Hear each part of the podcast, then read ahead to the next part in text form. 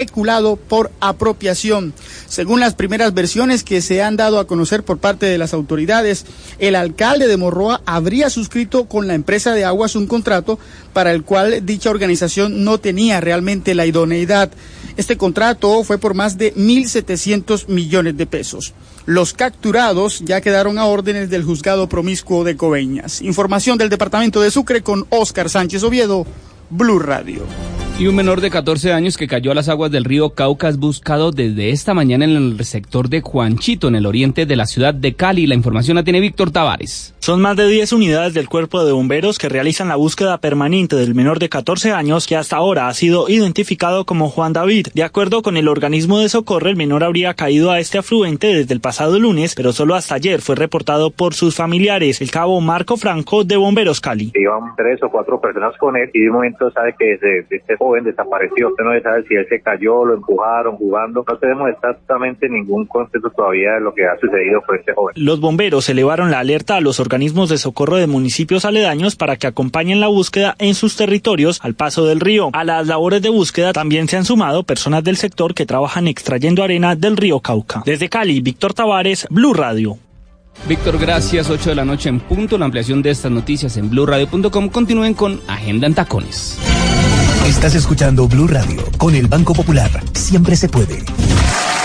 Doña Susana, si responde la siguiente pregunta, ganará muchos premios. ¿Está lista? Sí. ¿Usted abrió un CDT en el Banco Popular? Sí. ¡Ganó! Con el ahorro ganador CDT, siempre ganas. Sin rifas ni sorteos. Ahorra y obtén mayor rentabilidad. Más información en www.bancopopular.com.co. Banco Popular. Somos Grupo Aval. Aplica condiciones. Vigilado Superintendencia Financiera de Colombia. Todos tenemos un reto. Algo que nos impulsa. Eso que nos hace levantar de la cama todos los días. Un sueño que nos lleva al límite. Y nada más importa.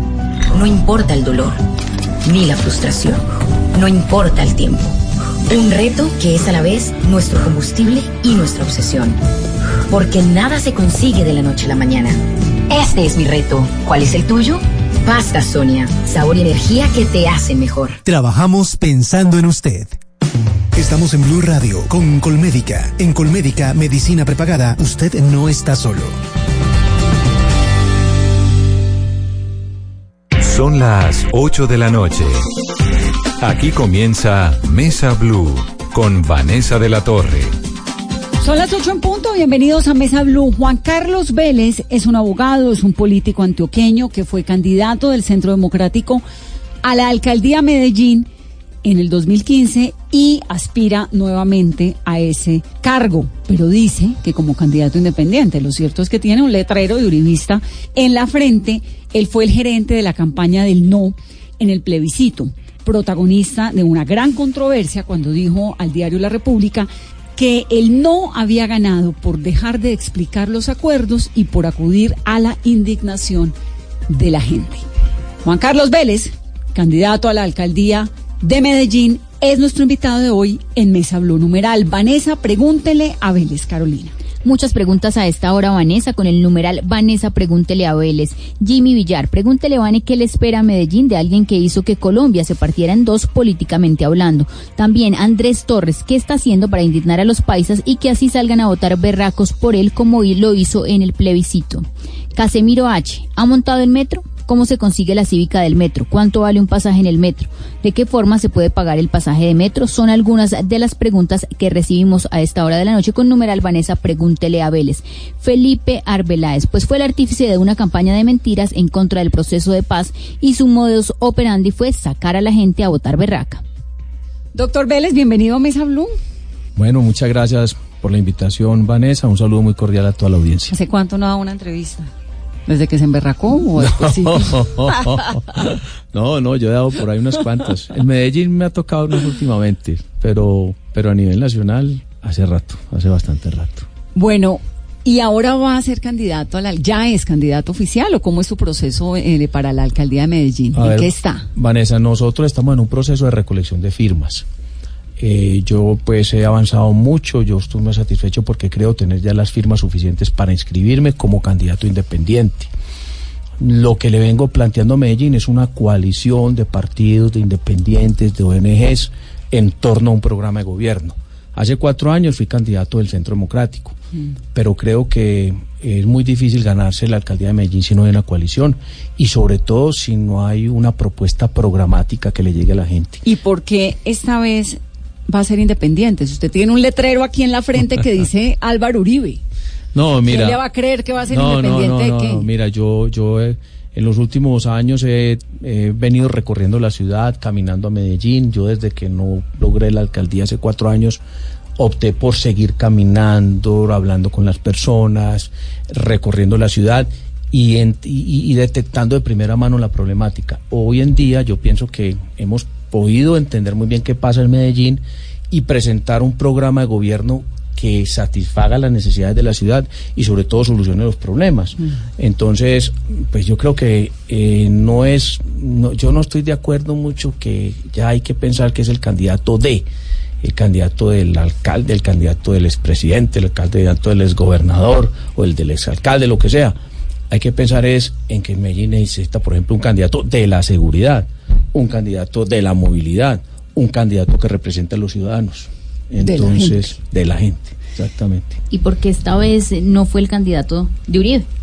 Porque eh, yo decidí más bien participar en un proceso donde se pueda construir una coalición.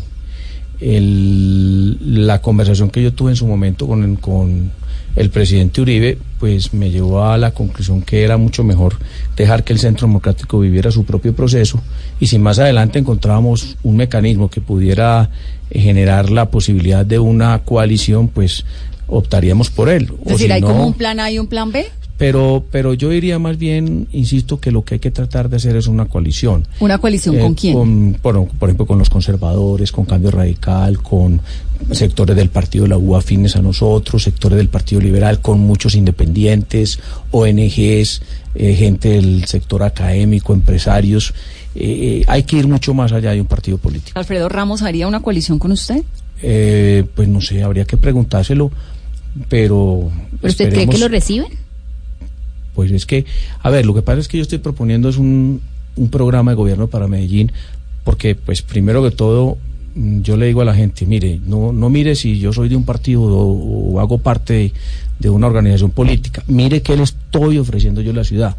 Eh, digamos, soy una persona que tiene experiencia, que ha estado en el sector público a nivel nacional, que conoce muy bien la problemática de la ciudad y que tenemos una y que tenemos una propuesta sobre todo para darle seguridad a Medellín, que es lo que hoy está pidiendo a grito la ciudad. ¿Cuál es, en su opinión, el problema más grande que tiene Medellín? Indudablemente la, la seguridad. Medellín tiene un problema de seguridad que para mí se está saliendo de las manos. Por ejemplo, pues la ciudad terminó en el año 2015 con 494 homicidios. En el 2018 subió a 626 y este año ya vamos en 283 homicidios. Mire, Medellín, eh, mientras Bogotá, por ejemplo, está en 12 homicidios por cada 100.000 habitantes, Medellín tenía la meta de tener 15 homicidios por cada 100.000 habitantes en este 2019. Esa es la, pro- la propuesta que hizo el señor alcalde. Lamentablemente estamos en 28 homicidios por cada 100.000 habitantes. es un montón, y este ¿no? año estamos creciendo casi en un 20%, 21%, inclusive el, el periódico El Tiempo así lo corroboró. Eh, vamos creciendo un 21% en homicidios comparados a los homicidios que iban el año pasado a esta época. ¿Y por qué? ¿Cuál es la razón? Me parece que Medellín requiere una estrategia integral de seguridad. Nosotros lo que le estamos planteando a Medellín es eh, hacer de esta una ciudad segura, pero con oportunidades en educación y en empleo para los jóvenes. Principalmente los jóvenes. ¿Por qué? Porque Medellín tiene entre los 14 y los, 10 y los 28 años 544 mil jóvenes. Y más o menos el cálculo que hay es que cerca de 100 mil jóvenes eh, hoy no estudian ni trabajan, los llaman los ninis. Y esos 100 mil jóvenes en las esquinas de los barrios, sin Ni- nada ni- que ni hacer, estudia ni ni trabaja. estudia ni trabaja. Y esas personas en las esquinas de los barrios, es, por ahí en las casas encerrados, sin nada que hacer, pues obviamente son caldo de cultivo para las organizaciones armadas que en Medellín tienen mucha presencia. Pues de hecho, eh, del, de- de- del número de organizaciones delincuenciales armadas a nivel nacional, el 43% está en Medellín. Mm. Entonces hay que buscarle oportunidades a ellos. Pero también nosotros, como hace cuatro años lo hicimos, eh, le presentamos una estrategia de seguridad para Medellín, donde nosotros pues, vamos a, a redefinir el rol de las autoridades, es decir, una actuación más precisa y más eficaz por parte de la policía, de la misma fiscalía. Doctor Vélez, esa cifra de 28 por 100 mil habitantes me parece impresionante. Eh, hagamos una comparación. En la época dura de la violencia de Medellín de Pablo Escobar, por ejemplo, ¿cuántos homicidios por 100 mil habitantes eran? No, llegamos a tener hasta 150 homicidios. Y ¿Por 100 mil habitantes? Sí. Y ¿En, Medellín fue los la 80, ciudad, 90? No, el año 91 fue el año más violento de Medellín, con 6 mil homicidios, una población pues mucho me, menos sí, que la que y había Medellín ahora. en el ranking de las más violentas sí, del mundo. hoy decimos que tenemos 600, 700, 800 homicidios. Lo que pasa es que eh, el problema de la seguridad de Medellín no solamente se mide o se palpa con, con, con, en relación con los homicidios, sino con lo que está viviendo la ciudad en, en lo que tiene que ver con atracos, con Sí, como fleteos. Sí, hay mucha Calle. inseguridad en la calle. Es que, por ejemplo, el centro de Medellín, Vanessa, hoy en día tiene un, una- un número de homicidios por cada 100.000 habitantes eh, similar a la ciudad más peligrosa del mundo, que es Tijuana, en México, eh, por encima de los 100 homicidios por cada 100.000 habitantes. Pero, pero se presenta un fenómeno y es que a las seis y media de la tarde el centro de Medellín queda totalmente desocupado. Y con lo divino que es ese centro. Sí, queda desocupado porque porque la inseguridad es impresionante. El, por las noches eh, usted ve que pues quedan los delincuentes en manos controlando el centro. Hay unas organizaciones digamos armadas ilegales, medio grupos paramilitares que están ahí metidos en, en el centro de la ciudad de Medellín. Eh, que hay unas eh, hay una hay una situación de atracos el, el, por ejemplo el sitio más peligroso dicen que es el el parque de Berrío sigue siendo muy peligroso en fin la situación del centro de la ciudad es muy compleja y eso amerita entonces que haya una intervención especial para ese centro y la gente pues hoy está reclamando tener la tranquilidad de poder recorrer la ciudad Doctor Vélez, dígame una cosa. ¿Usted fumó marihuana? Nunca en la vida he fumado marihuana Vanessa ¿Nunca le han ofrecido? ¿Nunca le han dado ganas? No, me han ofrecido muchas veces. Eh, nunca me han dado ganas porque yo tuve una formación afortunadamente en mi colegio donde eh, me enseñaron y me enseñaron cuáles eran los riesgos de la droga, de consumir drogas y la primera regla que me dieron o la regla de oro es no probar la droga, hacer el esfuerzo de no probar la droga. ¿Ni marihuana ni nada? he probado. Absolutamente nada. Absolutamente nada. ¿Trago sí, no? ¿O qué? Muy exquisito. Aguardientico. ¿Y aguardientico en los parques tomó? Claro, no, yo pues como cualquier persona tomamos aguardiente, tomamos cerveza, eh, pero bueno, ya nos vamos adaptando a, a las a los cambios de la sociedad y vamos aprendiendo que no podemos tomar trago en los en los parques, así como yo también fumé cigarrillo y, eh, y cuando era adolescente todos fumábamos cigarrillo, hoy ya somos conscientes que fumar cigarrillo es muy malo para la salud. ¿Por qué no en los parques? ¿Por qué no se puede tomar un trago, en una cerveza en un parque? Vanessa, porque mm, a mí me parece que los parques nosotros tenemos que reservarlos para la familia, para los niños, eh, porque es que mm, cuando coinciden en un mismo sitio, niños, familias, personas tomando licor, personas fumando marihuana, eso no sale bien, eso no queda bien. Eh, yo digo que las personas que quieran consumir estupefacientes o tomar licor, pues que lo hagan en un bar o que lo hagan en su casa o que lo hagan en un sitio apartado de un espacio público. De hecho, mm, eh, uno ve que, por ejemplo, en Estados Unidos, en la misma Europa, como hoy pues consumir estupefacientes o licor en un parque, en una playa, en una calle, pues se convierte en unos casos en un arresto en los Estados Unidos, en algunos estados, en otros casos multas y ya llegamos a, a- a lo que está sucediendo en, en- en Francia, por ejemplo en París ya se va a prohibir fumar cigarrillo en los parques. Sí, pero, Eh, pero ¿dónde entonces- queda el libre albedrío, digamos, de la gente? ¿Dónde queda... eh, usted me provee una- un, ejemplo interesante es el de la sociedad estadounidense. Yo le contesto por otro lado. Mire la cantidad de muchachos que terminan siendo eh, asesinos y terminan explotando por dentro y por fuera en colegios y escuelas, por ejemplo. Eso no es más bien como una cuestión de educación y del libre albedrío y de fortalecerle la identidad y lo que la gente es. Claro, yo, yo tuve que ver mucho con toda la reforma constitucional del 2009 porque fui ponente eh, con Eli Rojas, hicimos un ejercicio muy interesante en el Senado, donde establecimos unos parámetros para, pues, primero prohibir el consumo y, y, el consumo de, droga y estupefacientes, sobre todo lo que queríamos era que se prohibieran espacios públicos. Lamentablemente la Corte Constitucional la semana pasada no tuvo la decisión, no bueno, cuando tomó la decisión, perdón, eh, no no tuvo en consideración ese acto legislativo 2 del 2009, donde se estableció esa prohibición.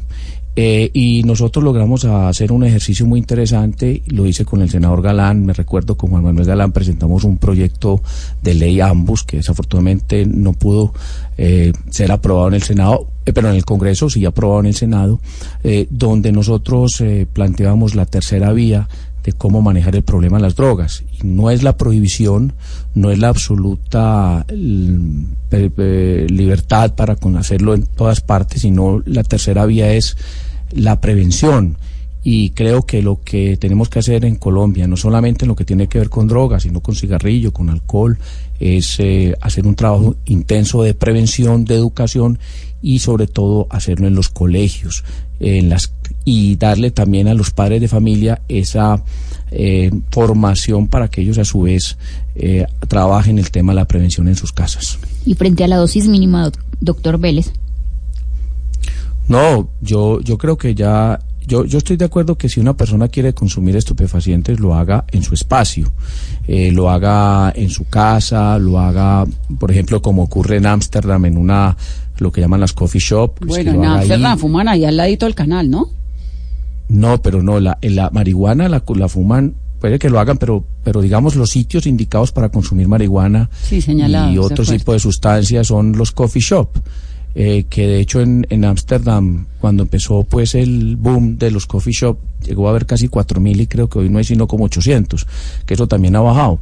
Eh, pero la verdad es que eh, lo que, lo que lo, lo, lo, que yo estoy de acuerdo es que pues si la gente quiere consumir que lo haga, pero también yo pienso que el libre desarrollo de la personalidad, como lo dice el artículo 16 de la Constitución, tiene unos límites y usted lo puede hacer hasta el punto de no afectar los derechos de los otros. Y yo tengo una tesis, pues que de pronto algunos no compartan, pero yo creo que un padre de familia pues tiene la posibilidad de consumir alcohol y consumir eh, estupefacientes, pero siempre y cuando no ponga en riesgo la crianza de, su, de sus hijos, no ponga en riesgo la seguridad alimentaria de su familia, porque yo no estoy de acuerdo en una persona, pues, un señor, se, se, que se gaste todo el sueldo en, en trago, en licor, como suele ocurrir en este país, y llegue a la casa con dos centavos a decirle a la señora pues que no tiene con qué sí. comprar el mercado a la familia. Sí, no, lo ideal hasta son... ahí va el libre desarrollo de la personalidad. No, sí, a mí lo que pasa es que me gusta un poco más la sociedad donde el individuo puede hacer lo que quiera según su propio eh, interés respetando por supuesto a los demás, pero que haya una, un fortalecimiento de la educación, que usted no fuma es porque usted sabe que no, no porque se lo prohíban, esas prohibiciones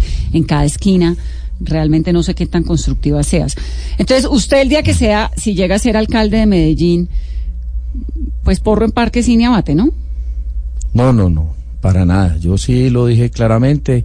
De hecho, ayer, eh, estos días hice un, un, acto público en un parque de Medellín donde manifesté claramente que los alcaldes hoy basados en el artículo 49 de la Constitución, es decir, el acto legislativo 2 del 2009, están facultados para eh, expedir alguna algún acto administrativo mediante el cual se prohíba el consumo de estupefacientes en los parques públicos principalmente.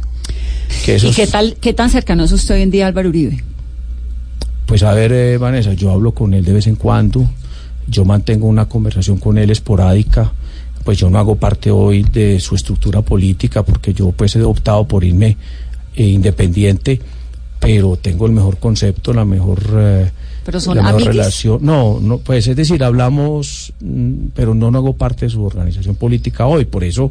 ¿Usted no es de que... su círculo íntimo, o sí?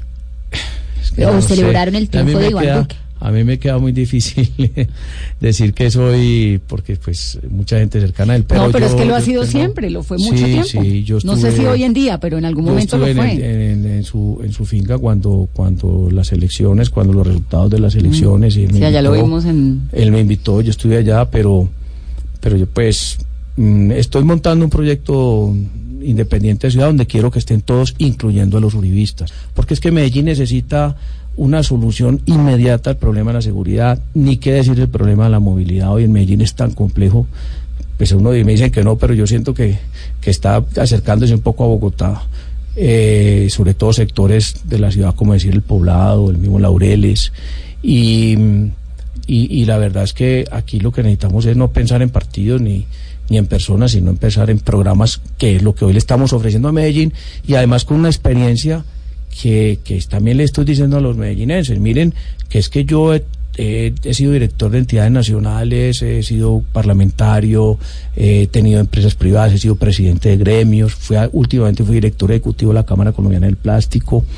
Entonces, pues eh, esa experiencia considero yo que la puedo poner en servicio de los ciudadanos de Medellín y para sacar adelante una cantidad de proyectos que tenemos para la ciudad.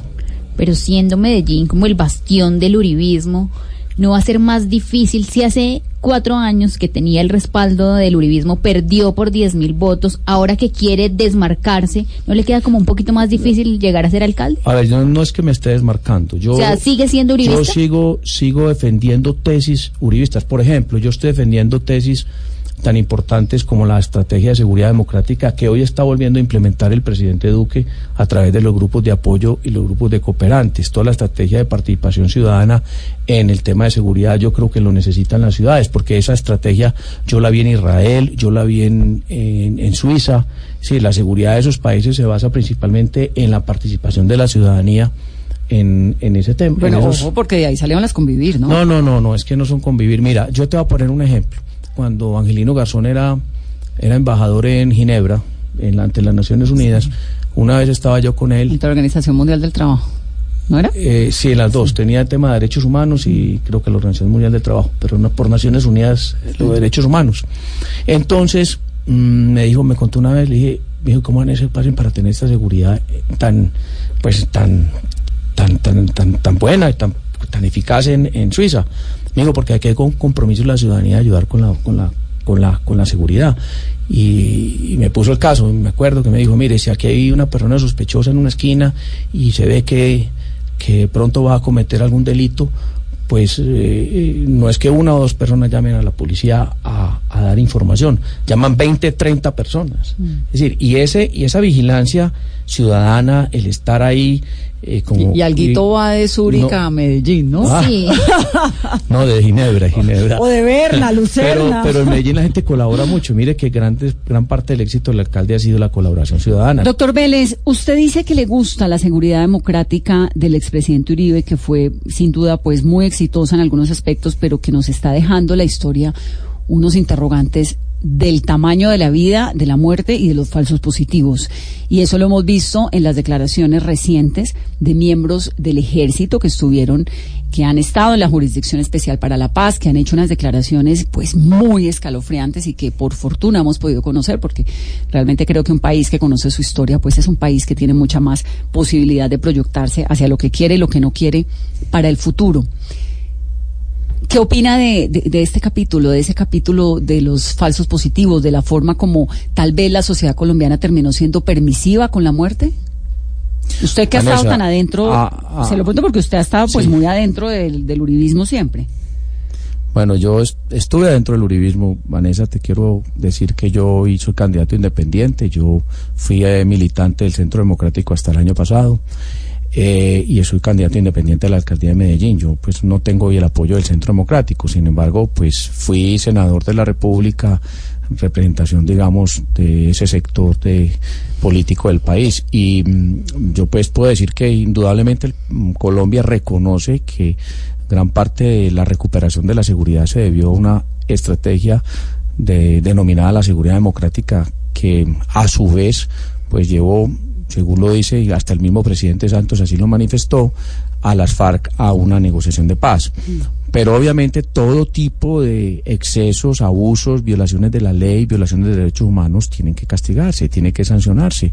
Y si hubo falsos positivos, tal como lo han planteado, militares que simplemente mataron a ciudadanos del común, personas inclusive de estratos populares de ciudades como ocurrió con Soacha, eh, con estos muchachos de Suacha, pues si eso ocurrió, si eso se dio pero, y pero ¿por qué lo duda? demostrado, ¿Lo duda? No, no, no, no, es que digo yo que la justicia y la justicia lo ha demostrado así Entonces, em, me parece que eso es supremamente grave y los responsables tendrán que ir a los tribunales y responder eh, con las sanciones de ley que pues para estos casos se, se asimilan al homicidio, lo cual da muchos años de prisión. ¿sí? Entonces, a usted le gusta lo de la seguridad democrática del uribismo, pero es Sí. uribista, es que no nos ha Es que sí, a mí me queda la duda. Pues yo soy Vélez Uribe. No, no, Dejémoslo ahí. No, pero sigue siendo uribista. Sí, que uno va a decir, claro que yo soy uribista. ¿Y Yo, yo sigo tengo- teniendo un afecto especial por el presidente Uribe, yo sigo defendiendo sus tesis, pero también estoy presentando un programa de gobierno donde quepan todos. ¿Usted es el plan B de Álvaro Uribe? No, no soy el plan B de Álvaro Uribe. Yo soy el plan A de Medellín. El plan A de Medellín donde quiero hacer una alcaldía incluyente donde estemos todos. No es una alcaldía de partidos, sino una alcaldía de todos. Claro que yo tengo en mi programa de gobierno cosas de la, del, del- del uribismo como la seguridad, pero tengo estrategias eh, de, educa- de educación también, de, de- de inversión social que pueden representar otros partidos. Que no le Eh, gusta el uribismo, No, yo no, yo no tengo... Alfredo Ramos. No, tengo- no, yo tengo el concepto de él. Es que yo... Ah, Tiene que haber algo que no le guste el uribismo. Vanessa, yo no, no, yo no, yo tengo buena, buen concepto del uribismo, de todos, o sea, yo y el conservatismo y de los independientes, de los cristianos, de todos, yo tengo buen concepto de todos. Doctor Vélez, cuando pasó lo del plebiscito por el no, que finalmente era lo que querían, que ganara, ¿no? Digamos, ya la forma, lo que pasó, usted igual eh, pues salió bien librado en el Consejo de Estado, en el Consejo Nacional Electoral, hasta en la Corte Suprema. Se aleja, o sea, ¿eso le costó aliados y amigos dentro del partido? Sí, eh, no lo puedo negar. Eh, no, yo no sé, porque de pronto hubo, hubo muchos muchos teléfonos rotos, diría yo, muchos cortocircuitos en informaciones y de pronto muchas cosas que se dicen que pasaron no pasaron realmente. ¿Cómo qué? Eh, por ejemplo, algunos dicen que, que fue una especie de pataleta mía, en la verdad, unas declaraciones en un periódico de, la- de, de aquí de Bogotá. Pero le dolió que no lo hubieran No. nombrado esa noche en el No, discurso. para nada, para nada. Es que yo lo hice con, con un criterio patriótico netamente. Yo no tuve ninguna intención de, de ganarme nada porque es que yo estaba pensando en volver nuevamente a la alcaldía de Medellín. Yo, de hecho, yo estuve participando en la campaña de, de Marta Lucía Ramírez, también de Iván Duque, les ayudé, les colaboré, voté por ellos. Mm, pero mm, lo respaldé y yo no he esperado pues de ninguna manera que el gobierno pues me nombre en alguna cosa. Claro, No. porque inicialmente lo que dijeron es que a usted le había incomodado que esa noche no dijeran, gracias, doctor Juan Carlos Vélez. No, no, no, no, para nada. Es que yo, yo había cumplido con mi tarea, yo había hecho, ya había hecho lo que, lo que correspondía. Lo que pasa, por eso te digo, hay una cantidad de cortocircuitos que se dieron ahí, que dieron a entender que había sido una pataleta mía, dijeron unos, yo no tuve ninguna pataleta. Y, y, y yo creo que ese tema, ese tema ya está superado, porque pues yo siento eh, que mantengo una comunicación con el presidente Uribe y con varios miembros del Centro Democrático. Pero hay otros que no. Pues eso pasa en la política, eso es muy normal, que uno lo quieran unos y otros no lo quieran.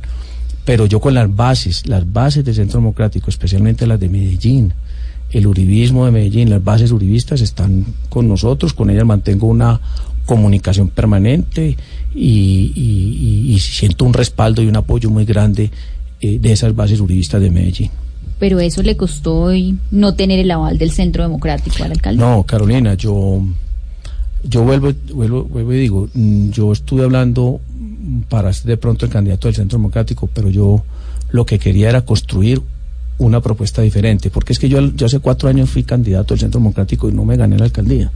Entonces yo creo que si no hay un candidato de coalición en Medellín, no se gana la alcaldía. Hoy en día, tantos años después, cuando usted ve cómo está Colombia, como algo tan elemental como la, el proceso de paz, digamos, que desde afuera se aplaude, tanto se aplaude que pues a Juan Manuel Santos le dieron un premio Nobel de Paz. Timochenko está en el Congreso, Santrich también, pero Timochenko también. Eh, digamos, hay un país muy roto por la mitad. Muchos piensan que esto que estamos viviendo hoy en día, esta polarización del país, es consecuencia de ese plebiscito. ¿Usted está de acuerdo con eso? Mira, yo creo que para mí esa polarización se debe principalmente a, a la mala negociación que se hizo del acuerdo de paz. No solamente el primer acuerdo, sino el segundo acuerdo. Cuando quienes estábamos en, no- en el no eh, nos reunimos para analizar los resultados y a plantear qué soluciones se daban. Yo siempre estuve, digamos, con la tesis que era muy importante eh, buscar un grupo de personas representativas del no que fueran directamente a Cuba con el gobierno a negociar el acuerdo de paz. Eh, me parece que en ese acuerdo quedaron cosas sueltas que no estuvieron, que no, digamos, fueron respaldadas por quienes apoyaron el no. Y, y eso ha dado lugar entonces a esos enfrentamientos que se dan permanentemente en el Congreso y que también se manifiestan pues en, en los debates ante la opinión pública. Eh, yo pienso que hay temas que no quedaron muy claros. Lo de Santrich eh, es un ejemplo de, de, lo que sucedió. Nosotros advertimos que ese acuerdo no se había negociado, digamos, como todos queríamos que fuera, porque siempre dijimos que nosotros sí nos parecía que debía hacerse un acuerdo de paz, pero bajo ciertos parámetros y con ciertas condiciones. Y lamentablemente, pues creo que quedaron cosas sueltas. Por ejemplo, nosotros en su época advertimos que las FARC no iban a ir a la cárcel. Nos dijeron que no, que eso era imposible, que eso sí se iba a dar. Y hoy pues han pasado yo no sé cuántos años, dos años y del acuerdo de paz y no ha habido una persona de estas que hoy esté en la cárcel. Eh, que iban a devolver los bienes, tampoco los devolvieron. Quieren indemnizar a las víctimas, tampoco indemnizaron a las víctimas.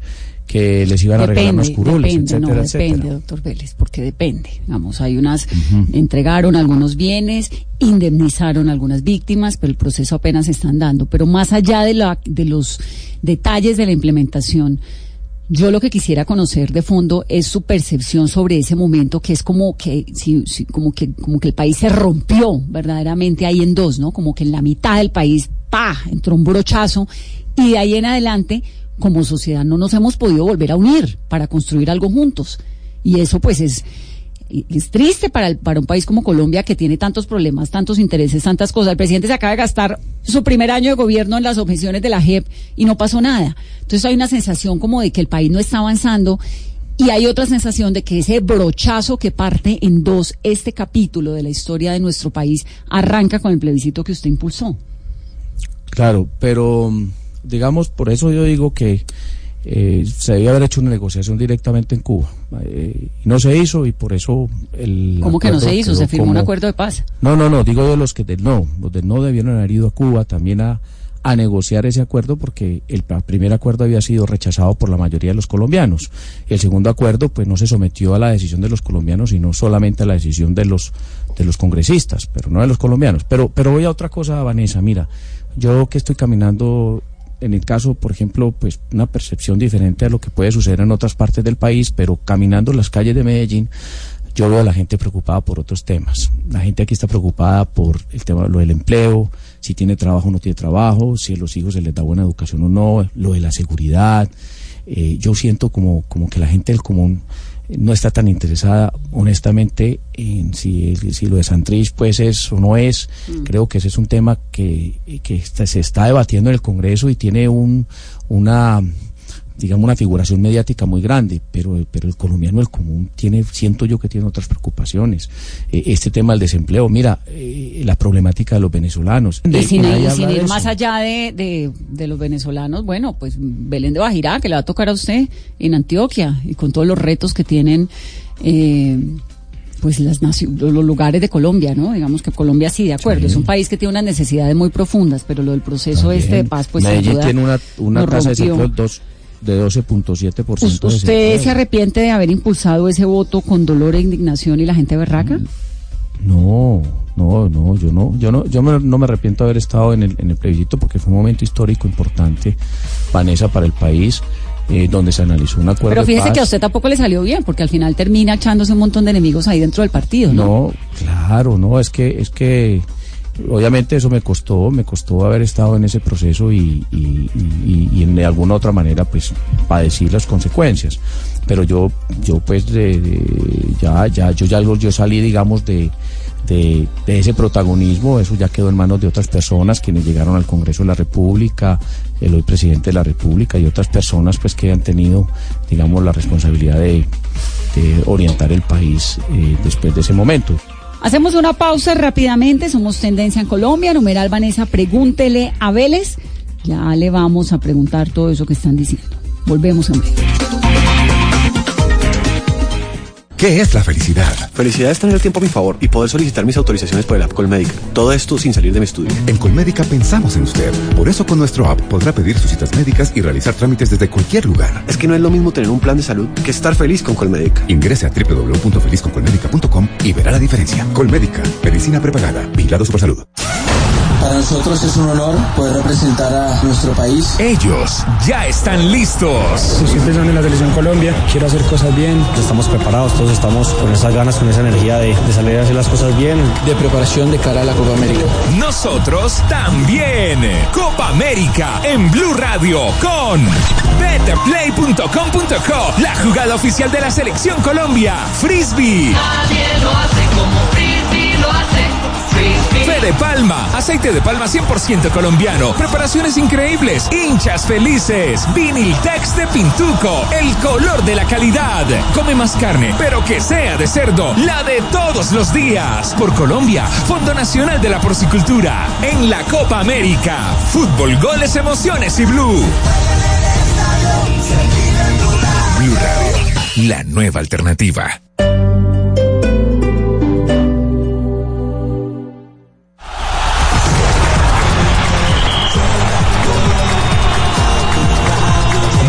Fútbol, más emoción, más Copa América. Con Caley, innovación para tu hogar. Compensar 40 años. Lo mejor de lo que hacemos es para quien lo hacemos.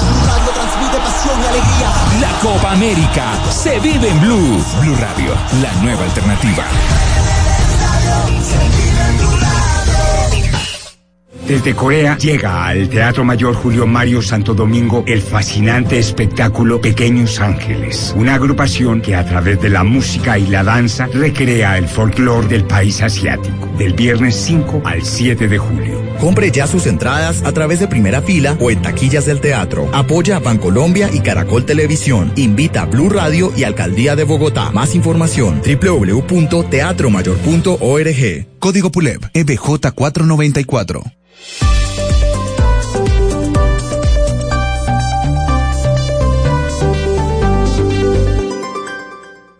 Todos tenemos un reto, algo que nos impulsa, eso que nos hace levantar de la cama todos los días, un sueño que nos lleva al límite y nada más importa. No importa el dolor, ni la frustración, no importa el tiempo.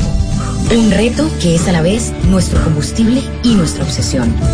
Porque nada se consigue de la noche a la mañana. Este es mi reto. ¿Cuál es el tuyo?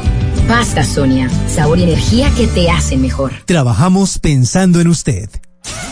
Para nosotros es un honor poder representar a nuestro país. Ellos ya están listos. Estoy pensando en la selección Colombia, quiero hacer cosas bien. Estamos preparados, todos estamos con esas ganas, con esa energía de, de salir a hacer las cosas bien. De preparación de cara a la Copa América. Nosotros también. Copa América en Blue Radio con Tomémonos un tinto, seamos amigos. Café Águila Roja, Bancolombia, el banco oficial de la Selección Colombia. En junio celebra los goles y aprovecha las ofertas de Volkswagen. Lo nuestro nos hace latir. Colombiana la nuestra. Universidad Santo Tomás. Somos la generación del cambio en la Copa América. Fútbol, goles, emociones y blue. Blue Radio, la nueva alternativa. Continuamos en Mesa Blue con el numeral Vanessa. Pregúntele a Vélez, nos estamos leyendo, los estamos siguiendo. ¿Qué tan poderoso políticamente es usted en Medellín, adentro de, de, del Centro Democrático, y con la gente? No, yo lo, el poder mío político se basa principalmente en la experiencia que yo tengo para prestarle un servicio a Medellín y en la el programa de gobierno que le estoy haciendo a la ciudad. Yo le yo estoy haciendo un, ejercicio totalmente diferente, es de recorrer los barrios, de hablar con las bases, con los ciudadanos de la calle y decirles, mire, esto es lo que necesita Medellín, yo estoy haciendo esta propuesta para la ciudad y, y ojalá contar con el apoyo de ellos para sacar adelante a Medellín. Es que vuelvo y digo, la situación de seguridad es bien compleja. Federico hizo un gran esfuerzo, hizo, no puedo decir que no logró grandes avances, pero creo que Medellín necesita continuar con un plan de seguridad para lograr los niveles de seguridad.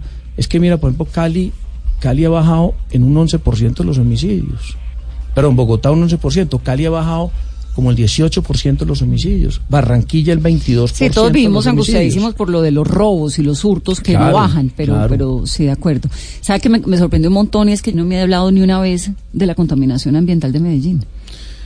Bueno, ese problema es un problema muy complicado. Lo que pasa es que mm, deja de ser, digamos, deja de ser moda o estar de boca o, eh, o volverse tema de ciudad cuando ya pasa el fenómeno. Pero ya hay algo que eh, nos identifica en el tema y es que en Medellín todos los marzos y todos los octubres se presenta un fenómeno meteorológico Que es cuando llueve. que es cuál es la transición del, de verano a invierno, cuando entra la etapa del invierno. Entonces, en Medellín las nubes, digamos, bajan y no permite que el material particulado pueda ser evacuado por el viento.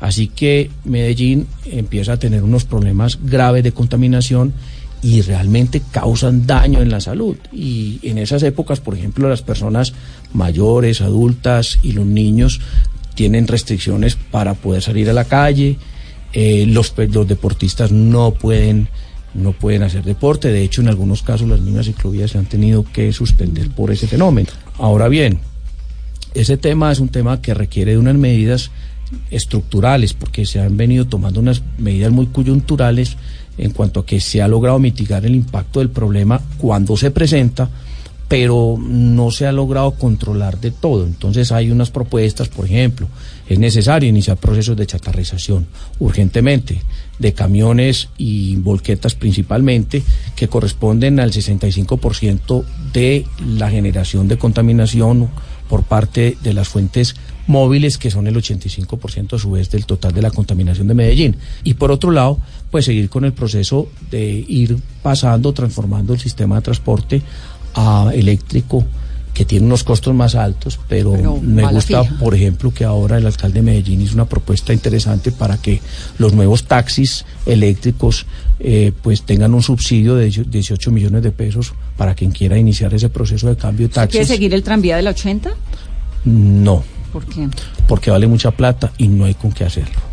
Vale 2.7 billones de pesos. Y esa plata no la hay. O sea, y así el gobierno nacional los del 70%, pues habría que sacar un billón de pesos que Medellín no los tiene. Eh, la situación de Medellín no es fácil. Eh, yo estoy proponiendo, por el contrario, hacer unas obras para mejorar la movilidad, como por ejemplo ampliar la autopista sur a seis carriles. Hoy la regional tiene seis carriles, la autopista tiene cuatro. Después de cruzar uno Parques del Río, pues nota cuando vienen seis, siete carriles que llega a ser a, un, embudo de cuatro carriles y esa movilidad es muy restringida hasta el municipio, digamos, de Itagüí. Eh, por otra parte, eh, construí tres puentes en, en, la 80 con recursos de la venta de, de la participación de empresas públicas en Isagen, hacer dos soterrados, uno para recibir todo el tráfico que va a llegar del túnel del aeropuerto en San Diego y otro en, en la calle 10, perdón, en la continuación de la calle 10 debajo del aeropuerto La Herrera, que se harían a través de APPs, y unas obras que necesita Medellín, sobre todo en los barrios populares, que es la ampliación de la vía Santo Domingo Sabio, la ampliación de la carrera 80, eh, la continuación de San Juan y posiblemente dos obras en el poblado, que sería la terminación del puente de la 4 Sur, que es la ampliación de la 4 Sur con la avenida del poblado, y la construcción de la, amplia- o la ampliación de la vía de los balsos desde la transversal superior hasta, hasta el cruce con, con el Tesoro Medellín, que sí es... para sí porque es que no se han hecho obras y una de las obras esas se harían con recursos del municipio y sí le vamos a pedir plata al gobierno nacional para hacer un cable Hay Bueno, un ¿y usted cable ahí tiene buena falta. relación con el gobierno nacional? sí yo ¿El tengo una buena Duque? sí tengo buena relación con el presidente ¿Son Duque? Eh, yo me escribo con él me comunico con él lo mismo que Marta Lucía Ramírez Eh, tengo varios ministros amigos ¿Y lo va a recibir en Palacio así como ya recibió Alfredo Ramos?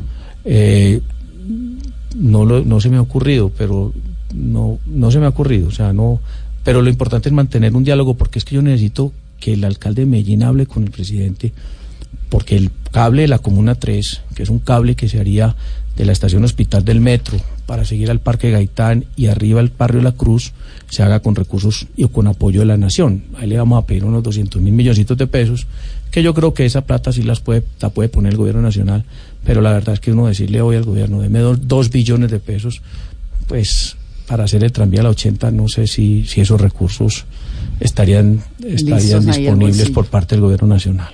Doctor Vélez, para mitigar el tema de la calidad del aire en Medellín se han tomado medidas restrictivas en su momento, como el pico y placa. ¿Usted contemplaría de pronto pico y placa todos los días, no solamente cuando se da este problema de la calidad del aire, y también qué va a hacer con las motos? Porque así como Bogotá, Medellín está invadida de motos. No, mira, el, el tema del pico y placa, ¿qué lo fue lo que no le gustó a la gente en Medellín con el pico y placa ambiental? Fue que lo pusieron de un día para otro. Mm. La gente no era capaz de reaccionar. Entonces, póngase a pensar, en Medellín se movilizan en moto un millón de personas. Son 850 mil motos y 150 mil parrilleros. Y entonces le dicen de un día para otro, mire, hay que guardar la mitad de las motos. Entonces, esas 500 mil personas, ¿a, dónde van? Al metro. Pero el metro se está saturando, porque el metro tiene hoy, moviliza un millón doscientos mil pasajeros y no le caben sino 100 mil más. Y cuando le metieron los 500 mil, entonces sí, ya, ya llega uno más rápido a, a donde va. Claro que sí, porque el metro pues es, facilita a que uno se mueva más rápido, pero el problema es montarse en el metro. Entonces la gente tiene que esperar una hora, hora y media para montarse en el metro. Creo que ese fenómeno también se vive en, en el Transmilenio en Bogotá. Entonces, eh, hay que, nosotros no podemos volver a hacer eso, porque eso genera un impacto en la economía de la ciudad enorme, eh, dañino, eh, pierde plata la gente. O sea, en su administración no habría No, pico y placa ambiental. no, es que yo estoy optando por cosas más interesantes. Por ejemplo, la semaforización inteligente. Eh, la semaforización inteligente ayudaría a mejorar la movilidad en un 20%. Que cambie de luces dependiendo del tráfico. Dependiendo del tráfico, y tiene unos sensores por toda la ciudad. El que tiene carro en Medellín, pues la movilidad es desastrosa. Yo viajo mucho en metro. Y, y, por ejemplo, el centro de Medellín, yo, via- yo bajo en metro, yo no, ya no viajo en, en- en taxi, perdón, en ca- ni en taxi ni en carro, porque, porque es demasiado, se demora uno demasiado. El metro es muy, muy, muy bueno. Ah, ah, pues, lo único problema del metro es la hora pico. Y que uno no cabe pero, ya. pero- pero, pero de todas maneras, pues lo utilizamos mucho, el, tanto el tranvía, los cables, y yo que estoy haciendo campaña por toda la ciudad, prácticamente me estoy moviendo a través de, de ese sistema de transporte que es mucho más eficaz y mucho más rápido que, que el carro y el... Y, el, ¿Y hace y el- campaña con quién?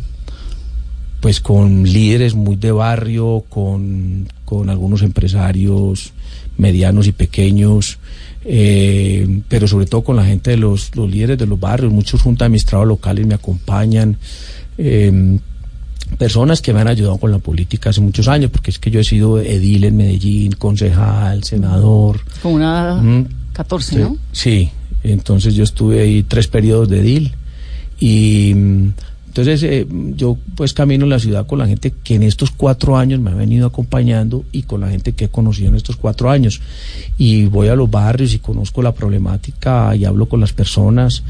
A mí me gusta mucho caminar.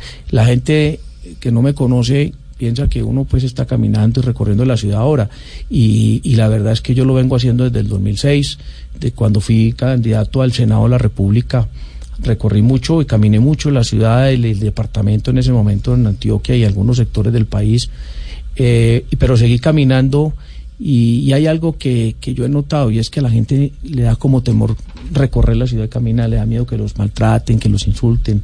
Y yo la verdad, Vanessa y Carolina, no he sentido sino respaldo, acogida. Yo camino la calle, la gente se me arrima, me apoya, porque bueno, yo ya fui candidato a la alcaldía de Medellín, la gente me conoce. Precandidato a la Eh, presidencia. Y fui precandidato a la presidencia también. Pero mire, si uno ve la lista de los, de los precandidatos en el 2014, está Pacho Santos, que es embajador en Washington, Carlos Olmes, que es el canciller, Luis Alfredo Ramos, que es el candidato del Centro Democrático a la alcaldía de Medellín. No, no, no, es el papá, el papá. Ah, entonces es Alfredo, bueno, pero el hijo, ¿no? El hijo, Es sí. Una el cosita hijo, ahí sí. familiar.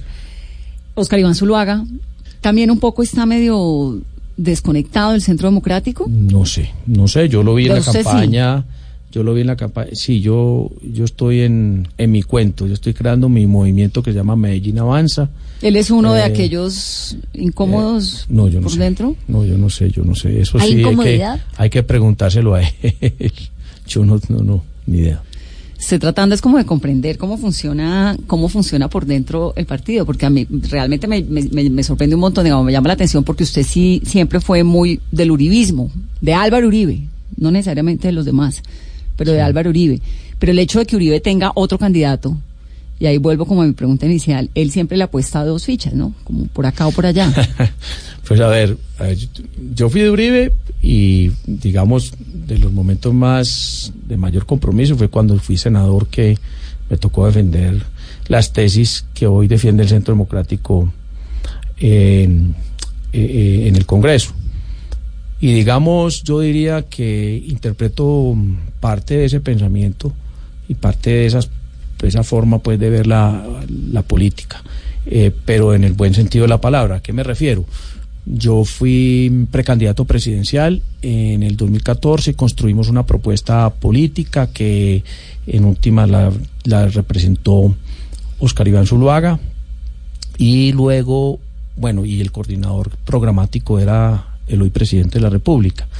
Eh, de ahí entonces yo recogí parte de esa propuesta programática, la presenté como candidato a la alcaldía de Medellín y ahora la estoy volviendo a presentar. Por ejemplo, en el caso de la educación. En la educación son cuatro puntos, exactamente los mismos puntos que propuso el presidente Iván Duque, que es la jornada única escolar. Estoy juzgado para que Medellín tenga jornada única escolar, desayuno y almuerzo en los colegios de la jornada única escolar, la doble titulación, que es llevar el SENA a todos los establecimientos educativos sobre todo en la secundaria, para que los jóvenes salgan con dos títulos, el de bachiller académico y el de técnico del SENA, y la formación virtual. Y para eso yo estoy proponiendo en Medellín 50 mil becas de 2 millones de pesos para que a través de la virtualidad los jóvenes puedan tener una formación técnica, tecnológica o universitaria, sabiendo que hay pues, una universidad por 2 millones de pesos no se va a conseguir, pero puede servir como apoyo a ese a ese a y esa ese formación es del programa virtual es Duque. formación virtual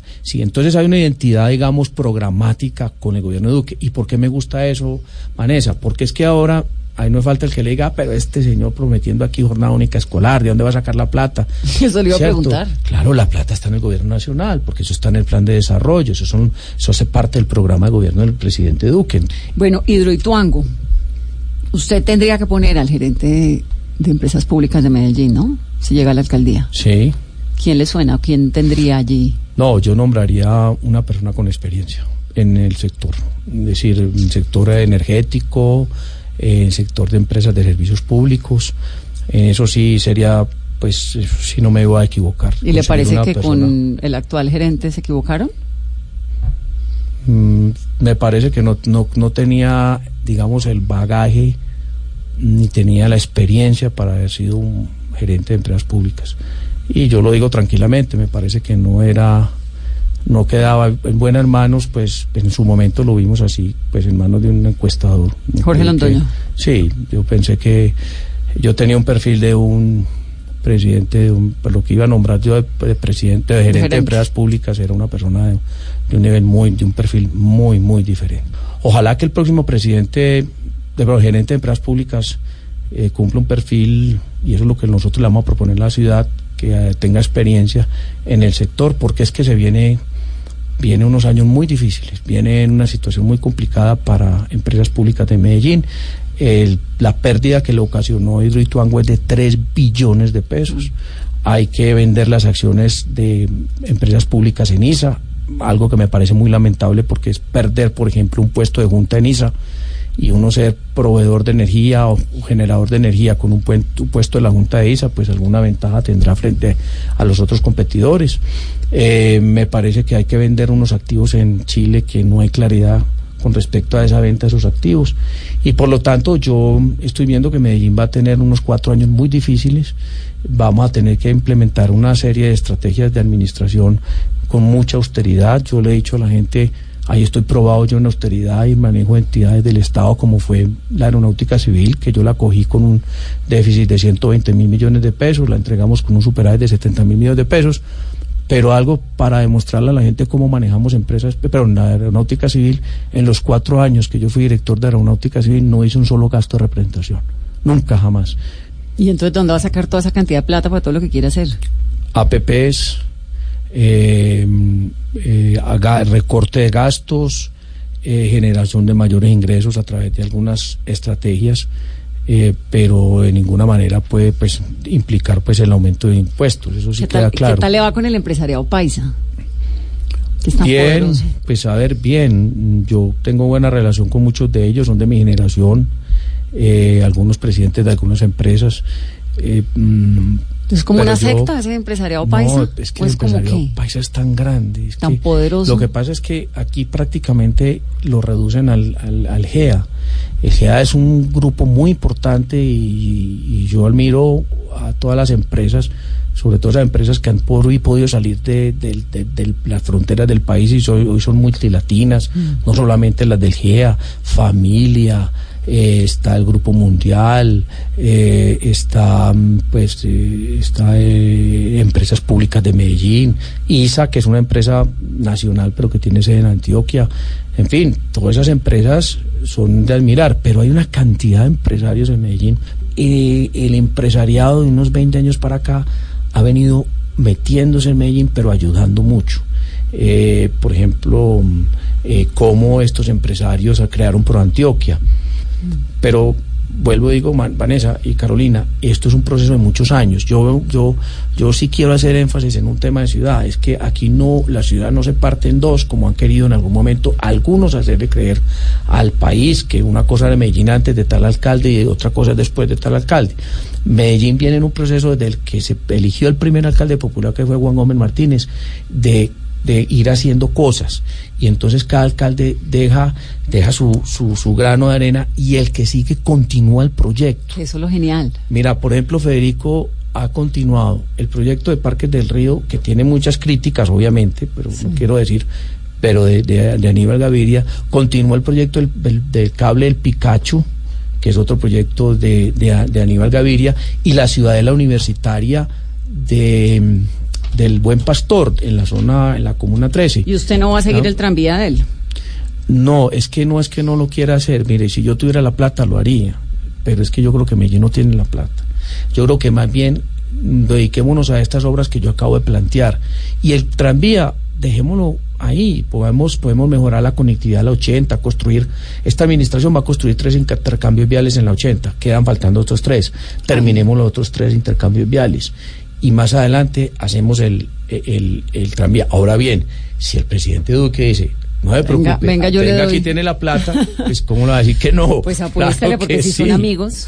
No, pues digamos ya, por- digamos en estos momentos, porque el proyecto... ¿Pero usted cree que el presidente Duque lo va a apoyar a usted o va a apoyar al candidato del Centro Democrático, que es su partido? no, yo finalmente? creería, no, porque es que no, es que no le olvide que yo voté por Duque.